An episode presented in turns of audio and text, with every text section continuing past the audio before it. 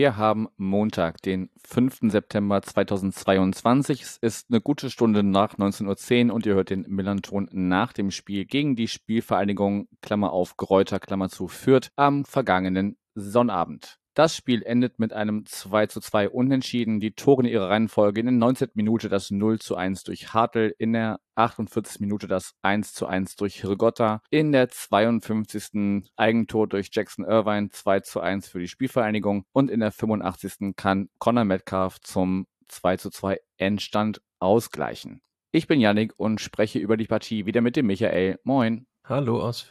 Schön, dass du wieder da bist. Ja, fangen wir mal ganz äh, unverfangen an. Ähm, wie hat sich denn dein persönlicher Spieltag so gestaltet erstmal? Ich habe relativ lange geschlafen, weil meine Freundin äh, am Donnerstag ihren 30. Geburtstag gefeiert hat und ich dann relativ spät ins Bett gekommen bin und am Freitag schon wieder sehr früh aufstehen musste, weil ich einen privaten Termin hatte. Das heißt, ich habe den Samstag genutzt, um etwas länger zu schlafen, was man als Journalist ja gerne macht. Man arbeitet ja eher selten um 7 Uhr oder um 6 Uhr morgens, wie so ganz normalen ArbeitnehmerInnen. Aber dann bin ich ganz kurz nochmal vorm Spiel mein Ritual, wie immer, zum Vierter Fanbunker gefahren, bisschen gequatscht zum Treffpunkt vor dem Spiel, mit einigen Fans gequatscht und dann einfach ganz normal ins Stadion rein. Relativ früh war ich dann diesmal schon auf der Tribüne, was anders war als sonst, weil der Verein zumindest mir gegenüber dann signalisiert hat, dass Sascha Burchert, der jetzt ja beim FCSP spielt, vor dem Spiel verabschiedet werden soll. Da gab es so eine Mini-Posse darum, weil er beim Heimspiel zuvor schon verabschiedet werden sollte. Da hat es dann angeblich nicht in den Programmablauf gepasst. Gab es etwas, gab sogar relativ großen Artikel dann auch in der Bild, weil Sascha Burchert da schon eine prägende Figur in Fürth war und dann wurde er ja, glaube um 12.11 Uhr ist er aus dem Kabinengang rausgelaufen mit Nicolas Vassé und wurde dann so fünf Minuten lang ungefähr verabschiedet vor der Nordtribüne, aber leider war da kaum jemand da. Es wusste auch kaum jemand, dass er verabschiedet wird und vor allem nicht zu früh. Aber laut Spielfang war es der Wunsch von Burchard, eben das vor dem Aufwärmen durchzuziehen. Und äh, kann man wahrscheinlich auch verstehen. Also es ist ja immer noch ein Wettkampfsport und dass er da nicht fünf Minuten vor Anpfiff nochmal äh, zu seiner alten Tribüne laufen will, um verabschiedet zu werden. Aber so war es halt dann leider ein sehr kleiner Rahmen. Er hat Applaus bekommen und äh, wenn man dann nochmal so knapp zwei Stunden springen, er ist ja nach dem Spiel nochmal auf die Nordtribüne zugelaufen und hat dann nochmal den Applaus wahrscheinlich und den Abschied bekommen, den er auch verdient hat. Also wurde er sogar besungen dann nach dem Spiel. Er hat, er war der erste Mensch, der dann so nach einigen Sekunden der gespenstischen Stille entführt, nach dem Schlusspfiff für Applaus gesorgt hat und dann seine Sprechchöre bekommen hat. Und dann war auch die Laune bei vielen wahrscheinlich wieder etwas besser.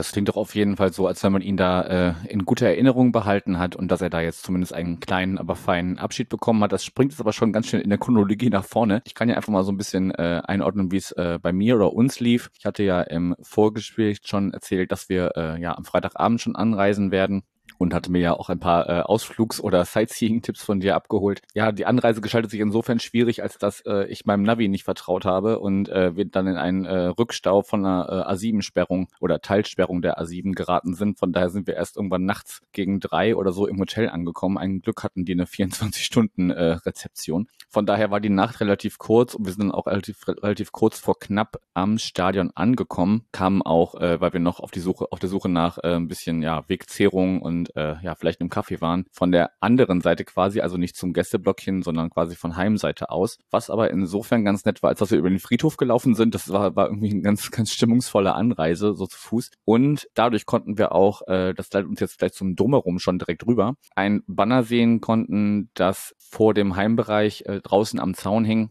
ähm, dass man bitte bis zum 9.9., also bis äh, zum kommenden Freitag, ähm, Mitglied werden soll, um dann am 14.09. bei der Mitgliederversammlung ähm, für eine Fanabteilung abzustimmen. Holen uns da doch mal ein bisschen ab. Ich weiß, wir haben in der Saisonvorschau schon darüber gesprochen, äh, ne, so Thema Fanrechte und, und äh, Mitgliederbeteiligung und so und äh, Mitspracherecht im Verein und so weiter. Orten das für uns nochmal kurz und knapp ein bisschen ein. Was äh, steckt dahinter? Also es war bislang so, dass man als normales Mitglied im Verein nicht sonderlich viel zu bestimmen hatte, weil die Hürden für verschiedene Satzungsänderungen, zum Beispiel eben die schon öfter jetzt mal angesprochene Namensänderung. Du hast ja vorhin auch den Begriff Kräuter in Klammern gesetzt. Also es gibt ja in Fürth Bestrebungen, den Vereinsnamen zu ändern hin zum traditionellen Spielvereinigung Fürth.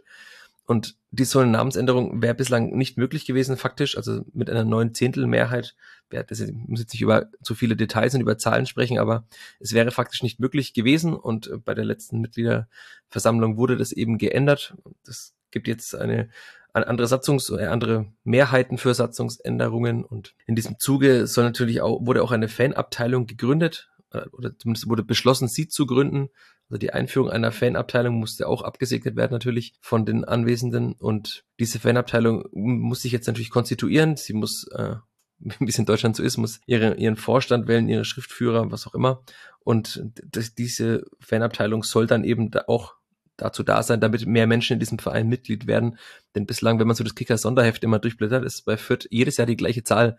Ich weiß nicht, ob sie immer genau stimmt, aber da steht immer 2550 was natürlich für einen Verein, der in der zweiten Bundesliga spielt, schon sehr, sehr wenig ist. Hm. Aber es gab bislang auch keinerlei Anreize, um dort Mitglied zu werden. Aber natürlich kann man schon als Mitglied in einem Verein trotzdem noch mitbestimmen, auch wenn der sich schon sehr früh dazu entschieden hat, die Profifußballabteilung auszugliedern in eine KGAA. Also Fürth war da ja einer der ersten Vereine. Da gab es damals auch keinerlei Proteste dagegen, also weil da auch damals die Ultrakultur und allgemein die aktive Fanszene noch sehr in den Kinderschuhen steckte. Also ich bilde mir ein, es war 2003 oder nagelte mich nicht fest. Es war jedenfalls relativ früh, dass Fürth ausgegliedert hat und jetzt in den letzten Jahren ist so in Fürth schon ein bisschen so, ja, sagen wir mal, die Stimmung gereift, dass man eben mehr mitbestimmen will im Verein, dass man den Verein noch aktiver gestalten will. Also ich bin gespannt, was dann da jetzt noch rumkommt bei dieser äh, Fanabteilung faktisches Ziel ist auf jeden Fall, mehr Menschen zu begeistern, Mitglied zu werden im Verein, um dann auch verschiedene Projekte anzugehen. Auch äh, das Thema Museum ist eines, das einige Menschen umtreibt in Fürth. Also der Verein hat ja eine reichhaltige äh, Geschichte seit 1903 mit drei deutschen Meistertiteln. Und das, also davon gibt es sehr viel, auch in der Haupttribüne ist davon sehr viel ausgestellt. Es gibt unter anderem einen Wimpel von dem Spiel gegen den FC Barcelona, weil Fürth damals die erste Mannschaft war, die den FC Barcelona geschlagen hat. All solche Dinge weiß man, wenn man aus Fürth kommt und wenn man sich mit der Geschichte befasst. Aber das weiß kaum jemand anderes. Ich nehme an, dass es auch aus St. Pauli kaum jemand wusste. Nee, das war mir gerade völlig neu. genau. Und ähm, sowas könnte man natürlich mit einem Museum, das äh, im Stadion wäre oder in der Stadionnähe auch ganz gut darstellen und dann könnte man auch womöglich damit aufräumen, dass Fürth ein Plastikverein sei, was ja manch Unwissender in Deutschland noch gerne sagt. Also dass dieser Verein eben auf einer Linie mit Wolfsburg oder was auch immer sei. Ich muss da immer mit dem Kopf schütteln, wenn ich das lese. Also ja, äh, die Spielvereinigung Kräuter Fürth seit 1996 ist ein seltsames äh, Konstrukt dem Namen nach, zumindest es, es holpert beim Sprechen, aber dass dieser Verein eine gewisse Historie hat, auch eine erfolgreiche Historie hat und auch das, wie du vorhin sagtest, dass halt das Stadion in Fürth, der Sportpark Ronhof, ja auch im Wohngebiet liegt, mitten in der Stadt eigentlich, also natürlich in dem, in dem Vorort, aber schon mitten in der Stadt, nicht wie andere Stadien an der Autobahn oder auf irgendwelchen Äckern, sondern du kannst halt da vom Bahnhof aus hinlaufen und, und durch den Friedhof zum Beispiel auch laufen. Und äh, Fürth ist ja auch, also es gibt im deutschen Profifußball ist es das älteste Stadion, das noch, also seit 1910 dort steht. Eine Zahl, die ja viele Menschen in St. Pauli gerne hören, aber. Ich wollte gerade sagen, ein, ein sehr schönes äh, Erbauungsdatum. Genau, 1910. Und da gibt's, also noch älter ist äh, meines Wissens nach nur das Degerloch in Stuttgart und aber das, da wird der derzeit kein Profifußball gespielt. Und es müsste noch, äh, jetzt stehe ich vor all, allen Groundhopper-Freunden natürlich ganz schlecht da. Äh, heißt die Adolf Jäger Kampfbahn in Altona? Ja. Die müsste auch noch älter sein. Oder gibt's die überhaupt noch? Da bin ich, da bin ich auch überfragt. Ich weiß also wirklich gefährliches Halbwissen. Ich weiß, dass da auch äh, Pläne bestehen, ob das überhaupt noch so so so bleiben kann und so, ne, aber auch äh, äh, Anforderungen und so weiter und Umbau, nicht neue Umbau, keine Ahnung, aber da stecke ich auch wirklich zu wenig drin. Aber ja, sie heißt noch Adolfiger Kampfbahn und äh, ja, da trägt äh, Alton 93 auch immer noch seine Heimspiele aus. Die müsste auch noch älter sein, aber ansonsten, das zeigt schon, dass dieses, dieser Verein, diese Stadt und diese, äh, dieses Stadion natürlich trotzdem eine gewisse Tradition haben und ja, auch sowas zu heben und zu zeigen, ist natürlich so eine Sache, die eine Fanabteilung machen kann. Gibt's mit Sicherheit noch sehr viele andere Dinge und ich nehme an, wenn wir in einem Jahr noch sprechen, wenn die Spielverein dann noch in derselben Liga wie der FCSP spielt, äh, dann können wir auch darüber vielleicht sprechen, weil es dann auch schon mehr Greifbares und Konkretes gibt. Also jetzt geht's eben darum, möglichst viele Menschen in diese Fanabteilung zu bringen. Das ist das erklärte Ziel der Fanszene. Und dann diese Fanabteilung zu gründen und wachsen zu lassen und dann den Verein eben vermehrt mitzubestimmen, was in den letzten Jahren dann doch sehr kurz kam. Okay, wir werden das weiter beobachten und äh, ja, Stand jetzt würde ich davon ausgehen, dass äh, ja wir uns äh, irgendwie im, im gesunden Mittelfeld wiederfinden und ihr wahrscheinlich mit dem Abstieg längerfristig auch nichts zu tun haben werdet, ähm, sondern dass es einfach jetzt nur ein sehr schwieriger Start war, wie ihn, ja, wie ihr nicht der erste Absteiger seid, der äh, ein bisschen äh, ja auf den Boden der Z Tatsachen geholt wird, wenn er in die zweite Liga absteigt wieder. Ähm, aber ich glaube, das wird sich irgendwann finden. Ich habe noch so ein paar andere äh, Aspekte zum Drumherum. Zum einen fand ich sehr sympathisch, dass ihr unsere Gasthymne gespielt habt. Aus eurer Sicht die, die Hymne des Gastes sozusagen. Du hast mir, äh, wir haben uns ja Samstagabend noch auf ein äh, Getränk getroffen und äh, sagtest dann ja, also eigentlich bis auf äh, ja, den anderen Verein direkt äh, eine U-Bahn-Station weiter äh, wird das eigentlich immer gemacht. Sagen wir eine Bahnstation weiter.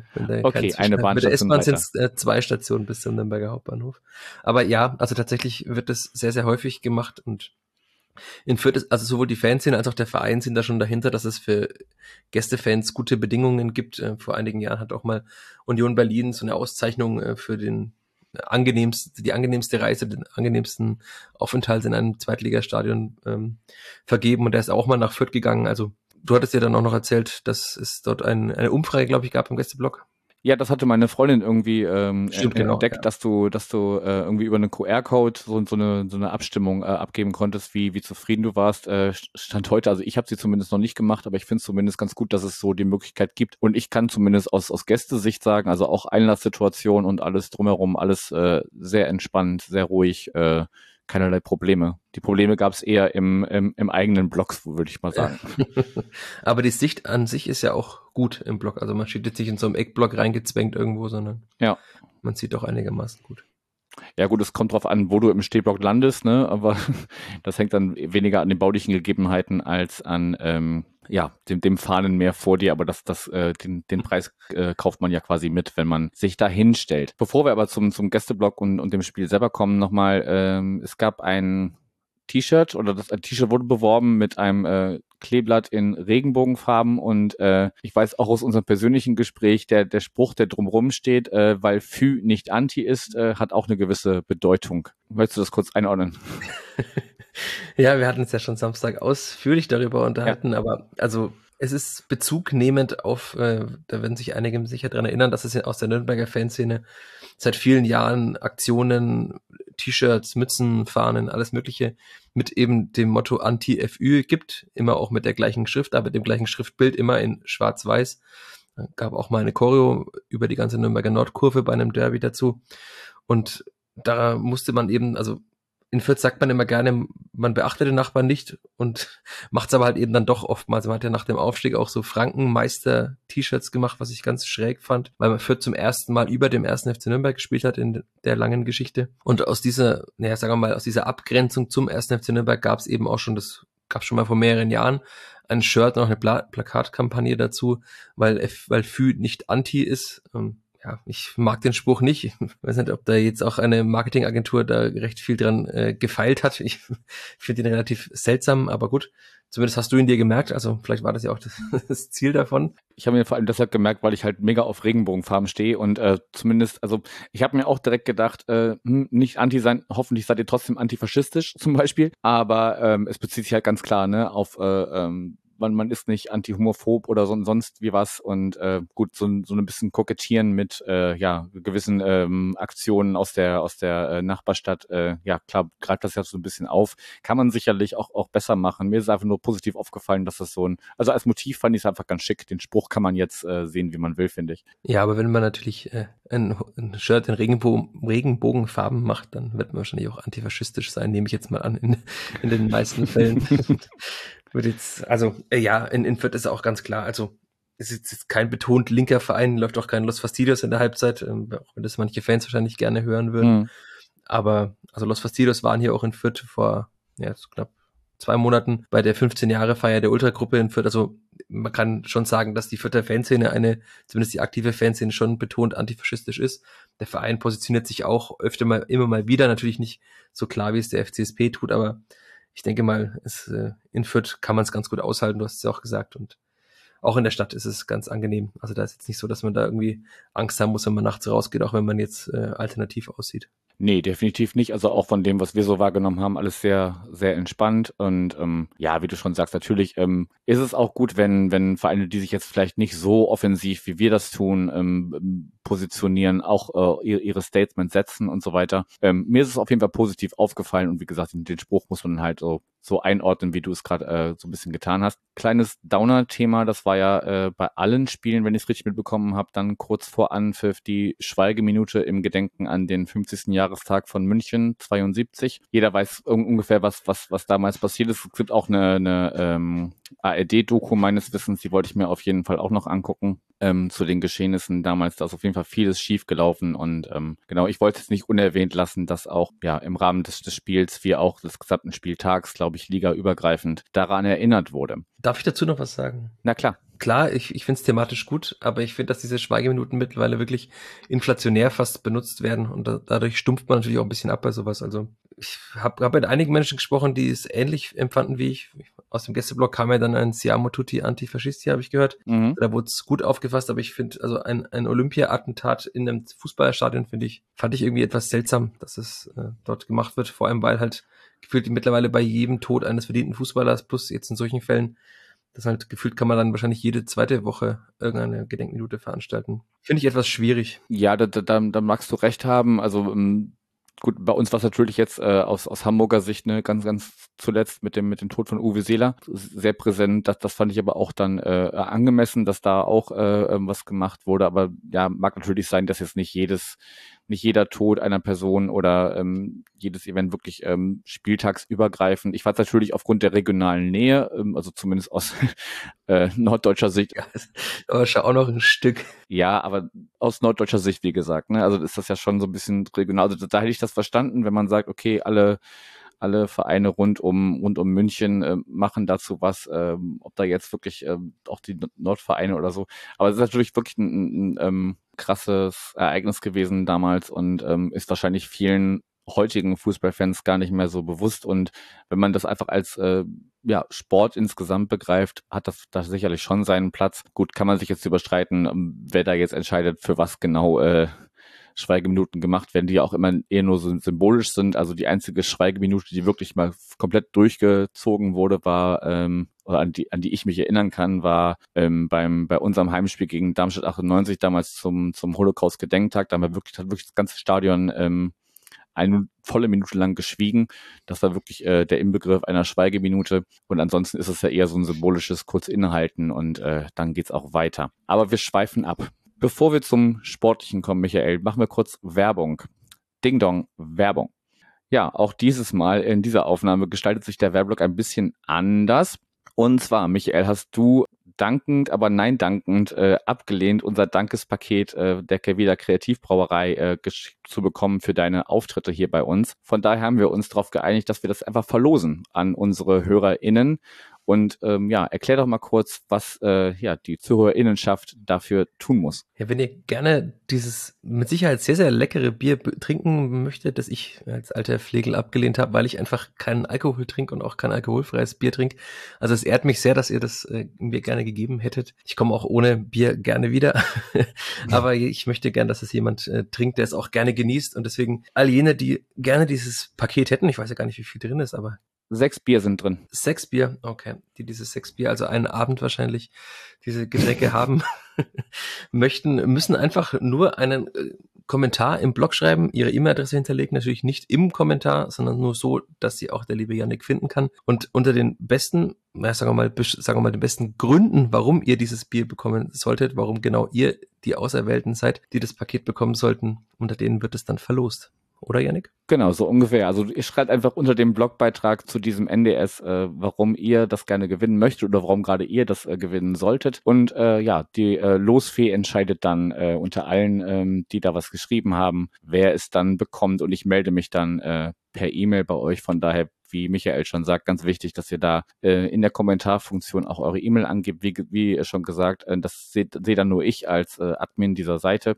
und äh, melde mich dann bei euch, solltet ihr der oder die Glückliche sein. Da habe ich noch ein paar äh, ja, rechtliche Hinweise, die, das kennt ihr von Gewinnspielen, äh, das gehört alle immer dazu. Der Rechtsweg ist natürlich ausgeschlossen, auch eine Barauszahlung des Gewinns ist nicht möglich. Ich habe mir als Einsendeschluss oder äh, Ende der Kommentarfrist sozusagen den äh, 7.9., also den Mittwoch um 19.10 Uhr äh, überlegt. Das ist kurz vor der Aufnahme des äh, ja dann darauf folgenden VDS, also quasi zur, zur Ende dieser ähm, NDS-Laufzeit sozusagen. 7.9.19.10 Uhr könnt ihr kommentieren im Blog unter dem Beitrag zu diesem NDS und ähm, natürlich, das kennt ihr aus den anderen äh, Werbeblöcken, ähm, auch wenn ihr nicht gewinnen solltet und aber gern mal ein Kervida Bier probieren wollt, geht ihr auf kervida.bier, Bier in der englischen Schreibweise und der Hinweis, Bier und andere alkoholische Getränke bewusst zu genießen. Ding Dong, Werbung, Ende. Michael, Sport wurde irgendwie oder Fußball wurde auch noch gespielt, ne? Ja, in der ersten Halbzeit nur vom FCSP. sehr schöne äh, Überleitung oder sehr schöner Hinweis. Ich fand uns auch in der ersten Hälfte sehr dominant und ähm, wir konnten da quasi ja schalten und walten wie wir wollten und haben einfach nur das äh, ja nur in ein Tor umgemünzt in der 19. Minute durch Hartwell, was auch so aus einem Gewusel im Strafraum irgendwie resultierte. Also mehrere St. Pauli-Spieler haben da versucht, den Ball in Tor unterzubringen und am Ende äh, spritzte da Hartwell rein und hat ihn ein Tor versenkt. Ordne mal ein bisschen für uns ein aus deiner Sicht, was war in der ersten Hälfte mit der Spielvereinigung los? Ich, wenn ich das wüsste und es konnte sich keiner so recht erklären, auch nach dem Spiel. Also berufsbedingt habe ich ja auch mit Spielern gesprochen, mit dem Trainer gesprochen. Alles sagten irgendwie, seien zu passiv, zu ängstlich gewesen.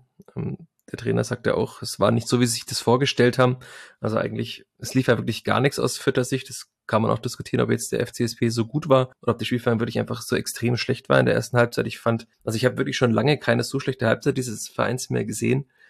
Ähm, lag wahrscheinlich auch ein bisschen an der Formation. Also Fürth ist ja auch, hatten wir auch schon besprochen, so bekannt in den letzten Jahren dafür, in einem 4-4-2 mit einer Raute zu spielen. Jetzt hat Marc Schneider, der Trainer, zum zweiten Mal in Folge so eine Mischung aus einem 4-4-2 flach und einem 4-2-3-1 ähm, gespielt und Fürth hat aber keine Außenbahnspieler, keine wirklichen, die das spielen können. Also man hat eben im Kader keinen offensiven Mittelfeldspieler oder Angreifer, der betont gerne auf der Außenbahn spielt. Und so sah das eben teilweise dann auch aus. Also auf der linken Außenbahn hat den für Timothy Tillman gespielt, der in der Bundesliga entweder Sechser oder Achter war. Und man hat halt eben an seinen Laufwegen und so weiter gemerkt, dass er sich da überhaupt nicht wohlfühlt, dass er sehr, sehr fremdelt mit der Position. Und die Aussage des Trainers war, also die Vorgabe sei gewesen, mit Speed hinter die Außenverteidiger des FCSP zu kommen. Und ich kann mich nicht erinnern, dass das einmal passiert ist. Und deswegen hat man ja auch umgestellt. Ähm, ich habe vorhin auch noch die sehr lesenswerte Analyse vom Tim gelesen. Das heißt, da kann man einfach auf den Beitrag ähm, verweisen, müssen nicht nur mehr Taktik-Nerd-Talk machen. Ich wollte gerade sagen, die werde ich einfach in den Shownotes verlinken.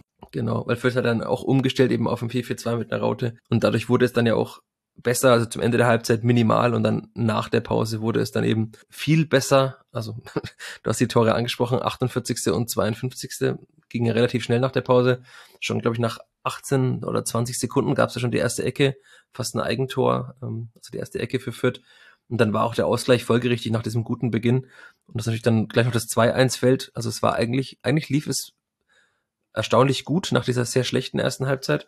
Und auch der Spielverlauf war dann eigentlich so, dass man sich dachte, naja, okay, jetzt ist diese Mannschaft 19 Spiele sieglos, an dem Tag wird alles klappen und dann kam der Elfmeter und alle dachten sich, okay, es läuft wieder wie immer und dann verschießt Packerada den Elfmeter sogar noch und dann, also dann dachte ich mir wirklich, ich habe dann auch meinen Spielbericht, den ich, also den Live-Spielbericht, der mit Schlusspfiff fertig sein musste, auch schon in Richtung Sieg geschrieben. Ich hatte schon ein Bild ausgewählt, ein Jubelbild.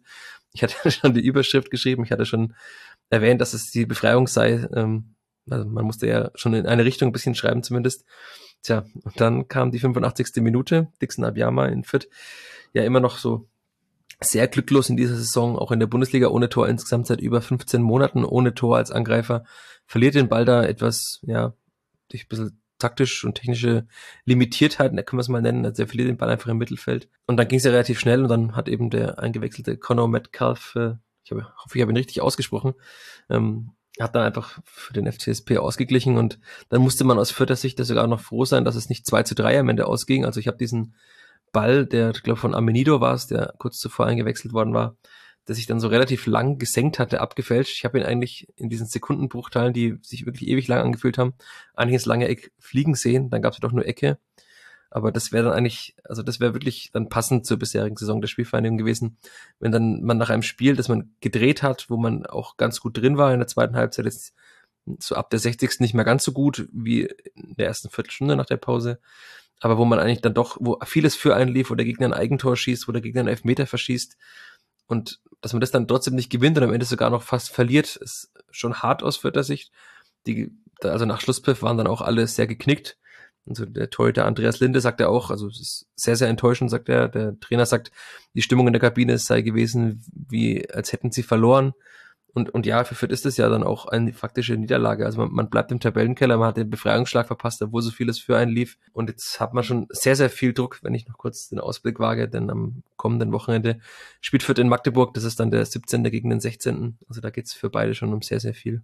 Ja, jetzt kratzt du schon ein, bisschen vor. Äh, ich, ich würde das versuchen, nochmal so äh, chronologisch noch ein bisschen äh, aus, aus meiner Sicht auch mit, mit noch mit Inhalt zu füllen oder, oder einzuordnen. Ähm, also ich hätte dir völlig recht. Also erste Halbzeit nochmal äh, zurückblickend. Äh, Wie gesagt, wir sehr dominant, ähm, Führungstreffer in der 19. Und dann gab es ja auch noch den ähm, Kopfball an die Latte von Irvine dass er köpfen kann, hat er dann leider äh, in der zweiten Hälfte in die andere Richtung bewiesen. Hat er besser platziert dann, ja. Ja, der war auf jeden Fall äh, unhaltbar für ähm, Vasil, was man natürlich auch, den man auf jeden Fall auch noch erwähnen muss, weil ähm, ich und einige andere sich sicherlich die Augen gerieben haben werden oder verwundert gewesen sein werden, dass äh, Vasil wieder da ist. Das war jetzt vorher so nicht angekündigt und ähm, gut, die äh, Position von Burchardt auf der äh, Bank dann äh, als zweiter Keeper äh, erklärt sich natürlich durch seine oder könnte sich durch seine, seine Verabschiedung, die du auch schon beschrieben hast, erklären, dass er dann deshalb im Kader stand oder im Spieltagskader stand. Das war auf jeden Fall die, die erste Überraschung und ähm, ich erinnere mich auf jeden Fall an eine Chance von euch in der ersten Halbzeit, wo ähm, ein Spieler von euch quasi frei ähm, auf ihn zuläuft und äh, den über ihn drüber heben will, den Ball und äh, er macht sich lang und kann ihn dann abwehren. Und äh, ich glaube, in dem Moment haben alle äh, gedacht, okay, ah, oder alle, die es mit dem FC St. Pauli halten, gedacht, okay, Vasil ist wieder da. Das war, äh, das war so ein Moment, wo, äh, oder einer der Momente, für den wir ihn halt als, als Torwart sehr schätzen. Aber ich glaube jetzt, ja, ganz kurz, wenn ich unterbrechen darf, ich glaube auch, also ich habe auch viel gelesen und auch, auch die, sagen wir mal, unglücklichen Situationen von Dennis Marsch gesehen, aber ich glaube, den hätte auch er gehalten. Also weil der Heber, das war ja Amindo Sieb, der junge vierte Angreifer, also 19 Jahre ist der erst, der war jetzt nicht so gut der Heber. Also den hätten, glaube ich, viele Torhüter in der zweiten Liga gehalten. Sah, glaube ich, auf den ersten Blick gefährlicher aus. Aber ja, du darfst natürlich euren Torhüter loben. Okay, du, du, du verteidigst dann äh, als Außenseher stehender Dennis Marsch. Ich, ich möchte ihn auch gar nicht, also das sollte es auch gar nicht despektierlich gegenüber Marsch gemeint sein, aber es war einfach ein so Moment, ähm, der ihn dann wieder hervorgehoben hat und wo ich dachte, ah, es ist gut, dass er wieder da ist. Also neben dem guten Gefühl überhaupt dann in den Gästeblock zu kommen und zu sehen äh, oder vorher die Aufstellung zu lesen und zu sehen, Basil ist wieder fit und kann wieder zwischen den Pfosten stehen. Das war ja eigentlich die oder die die stille Hoffnung vieler, dass er möglichst bald zurückkehrt, weil wie du schon sagst, so manche Aktionen ähm, von Smash ja ausbaufähig waren. Und ähm, genau, also erste Hälfte hätte man durchaus auch 2-0 führen können, aber das begleitet uns ja schon durch die letzten Spiele genauso, dass ähm, ja, wir die Chancen zwar haben, aber dann einfach äh, ja nicht effizient oder äh, nicht nicht äh, genau genug sind, um, um da äh, schon früh klare Verhältnisse zu schaffen. Und ähm, hast du mir, glaube ich, also ja, du hast beschrieben, dass die, dass das führt da irgendwie dann ähm, das äh, 1 zu 1 und 1 zu 2 äh, aus unserer Sicht macht. Ähm, aber also zumindest die, die ersten 10, 15 Minuten nach Wiederanpfiff war ja eigentlich das, was man sich ähm, aus Fürther Sicht erhofft hat, oder? Ja, es war auch das, was man von dieser Mannschaft eigentlich erwartet. Also, die ist schon wirklich, auf dem Papier ist sie schon offensiv stark. Es ist ja immer noch so, dass auch Spieler, von denen man dachte, dass sie Stammspieler seien, auf der Bank sitzen. Also da gibt es schon sehr viel, ja, sagen wir mal, seltsame ich will nicht sagen Entscheidung, es, es läuft gerade einfach ein bisschen alles ein bisschen komisch. Also zum Beispiel Julian Green war so Aufstiegsheld, ähm, auch für die zweite Liga ein sehr guter Fußballer, Jeremy Duziak, der ja auch mal beim FCSP war und danach ähm, ja, paar Kilometer weggewechselt ist innerhalb Hamburgs. Mhm. Ähm, der sitzt ja auch seit Wochen auf der Bank. Also das sind ja noch Fußballer auch draußen, die gut Fußball spielen können, wirklich, die jetzt nicht äh, für lange Bälle und äh, viel Kämpfen stehen, sondern für den gepflegten, schönen Vierter Flachpass, äh, Werbeblock an der Stelle. Und die sind nicht mal dabei gewesen, aber trotzdem hat diese Mannschaft gezeigt, dass sie Fußball spielen kann. Die, so die erste Viertelstunde war, war, fand ich gut, war auch druckvoll. Man hat, man ist viel besser angelaufen, vorne auch die Angreifer. Hat dann auch die Tore, finde ich, verdient gemacht, auch wenn das äh, 1-1 schon etwas glücklich war, fand ich. Also das war ja eigentlich ein, ein weiter Kopfball, der geklärt wurde von hinten raus, dann irgendwie ein mhm. Querschläger von dem Hamburger. Ich glaube, es war, war Smith, bilde ich mir ein. Also jedenfalls ein Querschläger und dann ist er ja auch so, so halb von Dixon Abyamas Rücken wie in den Lauf von der Gotha. Und da hat man halt gesehen, dass Branimir Gotha, er wird ja oft so als Unterschiedsspieler bezeichnet, auch von den Sky-Kommentatoren sehr gerne, dass er das halt einfach dann mal ist. Also den Ball so zu nehmen direkt aus dem Lauf war schon gut, aber ist halt eben auch, finde ich, immer noch das, was man von ihm erwarten kann. Also er ist halt der ganz klare Anführer, er ist der Topverdiener in der Mannschaft. Er ist hat in der Bundesliga schon gespielt, also dass man auch mal dann einen Ball aus vollem Lauf ins Eck schießen kann. Okay, aber es sah gut aus. Und ja, ähm, ich fand, diese Viertelstunde war gut. Aber danach, so, ich habe dann irgendwann in meine Notizen auch geblickt während des Spiels und auch nochmal bei unserer Podcast-Aufnahme am Sonntagnachmittag, da war dann einfach nicht mehr viel. Also nach einer Stunde dann Timo Schulz gewechselt, hat er zwei frische Angreifer gebracht, aber so wirkliche Chancen hat sich dann Fürth überhaupt nicht mehr erspielt. Also sie haben das, man hätte jetzt sagen können, sie haben es einigermaßen routiniert verteidigt, weil der FCSP jetzt auch nicht viele Chancen hatte. Aber so ein 2-1-Führung ist eben trügerisch. Und wenn man halt dann nicht das dritte nachlegt, was ja, was schon möglich gewesen wäre, also wenn man einfach so weitergemacht hätte, aber Fürth schafft es eben nicht, also man schafft es manchmal eine Halbzeit lang, man schafft es nie über ein ganzes Spiel und jetzt, da hat man es auch nicht über eine ganze Halbzeit lang geschafft, so dominant zu spielen, wie man das eigentlich möchte und wie man auch schon gezeigt hat, dass man das kann. Ja, und dann ist es halt in der zweiten Liga mal so, wenn du den Ball blöd verlierst, dann ist die Qualität der Gegner eben so hoch, dass sie auch mal aus 16 Metern so einen Ball flach ins Tor hauen können und war ein schöner Schuss. Ja, und dann halt wieder aus Fürth große Ernüchterung.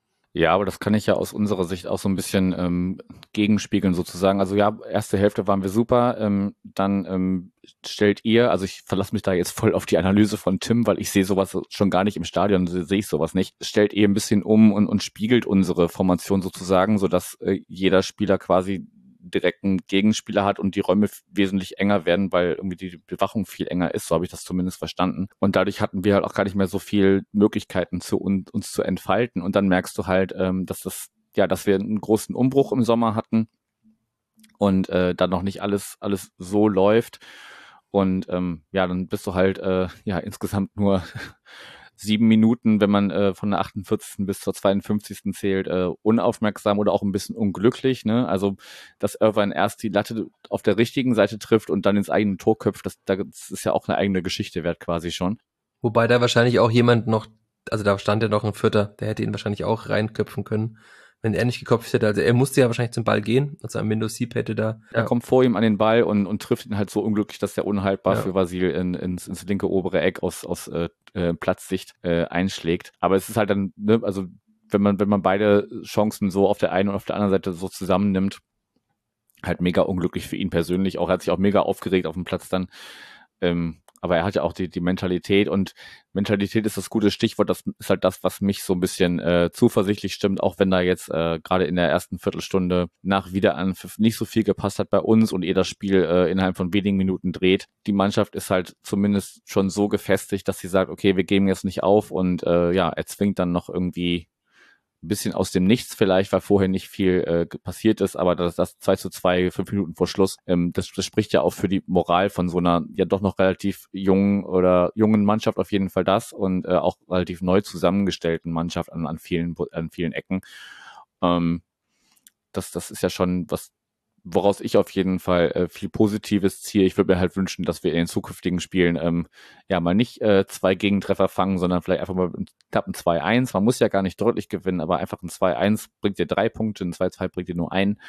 Das wäre so meine Hoffnung, aber ich blicke auf jeden Fall positiv drauf, was, was man aus dem Spiel mitnehmen kann.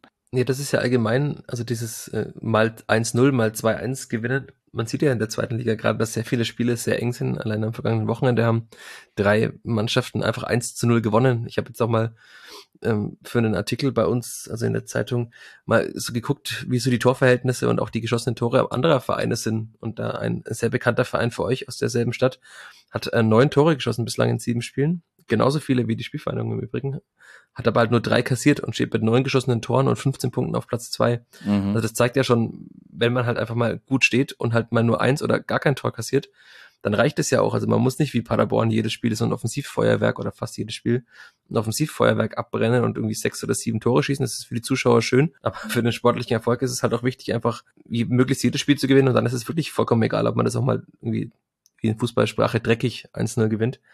Weil es gibt leider genauso viele Punkte, ob man 1-0 oder 8 zu 1 gewinnt. Und in Fürth ist das halt, das ist dann wiederum ein großes Problem. Du hast gesagt, schon wieder zwei Gegentore. Fürth hatte jetzt auch einfach einen Gegentorschnitt von zwei. Also man hat einmal eins kassiert und einmal drei und ansonsten einfach immer zwei. Also man hat 14 Gegentore in sieben Spielen. Und mit Pokalspiel hat man 16 aus acht. Das Pokalspiel war gegen einen Fünftligisten, hatten wir auch schon mal besprochen. Also das ist, da, da sieht man auch ganz klar, wo das Problem ist. Und ja, damit wird sie wenn ich aus vierter Sicht schließt, natürlich schwierig, Spiele zu gewinnen, wenn man jedes Mal zwei Gegentore kassiert. Weil da muss man jedes Mal mindestens drei schießen. Das hat man im Aufstiegsjahr sehr häufig getan. Da hat man halt eben dann 3-2 oder 4-2 oftmals gewonnen. Aber diese offensive Power hat man jetzt in dieser Saison leider noch nicht gesehen. Zumindest nicht, dass man sie in Tore ummünzen kann. Ja, zumindest ist das Torverhältnis so gut, dass man, obwohl man punktgleich mit äh, Platz 17 und 18, also der äh, dem ersten FC Magdeburg und der äh, Eintracht aus Braunschweig ist, dass zumindest das Torverhältnis dafür sorgt, dass sie auf dem Relegationsplatz momentan steht. In Anbetracht der Zeit, Michael, du hast äh, die nächste Partie schon angesprochen. Äh, für euch geht es jetzt auswärts zum, äh, ja, gerade schon angesprochenen ersten FC Magdeburg. Dann empfangt ihr den SC Paderborn, dann ähm, den SV Sandhausen und dann reist ihr nach Regensburg. Wir hatten es auch am äh, Samstagabend schon mal kurz. Ähm, was glaubst du, wie viele dieser Spiele wird Marc Schneider noch an der Seitenlinie stehen? Also ich ganz, ganz schwierig. Ich tue mich da wirklich schwer. Also bei vielen anderen Vereinen wäre er wahrscheinlich schon entlassen worden. Für, gibt man dem Trainer eben die Zeit und auch die Ruhe. Es waren ja auch bei weitem nicht alle Spiele schlecht. Es waren eben immer schlechte Phasen darin, die halt ausreichen, um Spiele nicht zu gewinnen. Aber es gab schon gute Spiele und ich denke, es wird auch wieder gute Spiele geben. Aber also diese Mechanismen des Profifußballs, diese Reflexe, dass man den Trainer einfach mal entlässt irgendwann, um einen neuen Impuls zu setzen, auch die werden in Fürth greifen. Ich, ich will mich nur nicht festlegen und ich kann mich nicht festlegen, wann sie greifen werden. Wenn man jetzt natürlich einfach 5 zu 1 in Magdeburg verliert, dann kann ich mir vorstellen, dass sie dann greifen. Wenn man da jetzt einen Unentschieden holt und zu Hause gegen Paderborn auch einen Unentschieden holt, dann sind es so Ergebnisse, ja, okay, man weiß auch nicht so recht. Also ich kann mir schon vorstellen, dass sich auch Rashida Susi, der auch wohl bekannt ist auf St. Pauli, schon seine Gedanken macht als Sportgeschäftsführer und wenn natürlich jetzt beide Spiele in die Hose gehen, also Magdeburg und Paderborn, also zumindest Paderborn, kann man davon ausgehen, dass, oder kann man nicht davon ausgehen, dass Fürth ganz klar das Spiel gewinnen wird. Dann ist ja Länderspielpause. Also du hast gesagt, es geht danach weiter, aber dann ist ja erstmal zwei Wochen Pause. Und so eine Länderspielpause ist ja oftmals auch ein gern genutzter Zeitpunkt, um dann den Trainer zu wechseln, weil dann der neue Trainer eben Zeit hat, zumindest mal zwei Wochen sich mit seiner Mannschaft vorzubereiten. Und ja, also wenn, wenn ich mich festlegen müsste, dann sage ich, wenn beide Spiele verloren gehen, dann muss Marc Schneider leider auch gehen. Wenn jetzt beide in vier Punkte da rausspringen würden zum Beispiel, dann wird er bleiben, denke ich, weil du ja auch schon gesagt hast, dass also Fürth ist nicht, also dem Kader nach sind sie nicht so schlecht, wie sie da jetzt auf der Tabellenplatz 16 stehen. Sie haben auch schon manche Gegner wirklich beherrscht haben gegen Kiel begeisternden Fußball gespielt, haben auch gegen Kaiserslautern in der ersten Halbzeit sehr guten Fußball gespielt mit vier Expected Goals. Also da hätte, wenn sie da jetzt drei gemacht hätten oder zwei, hätten sie das Spiel wahrscheinlich auch gewonnen, haben sie am Ende verloren. Also das ist halt, Fußball ist leider manchmal so, dass es an so Kleinigkeiten, an so Nuancen hängt.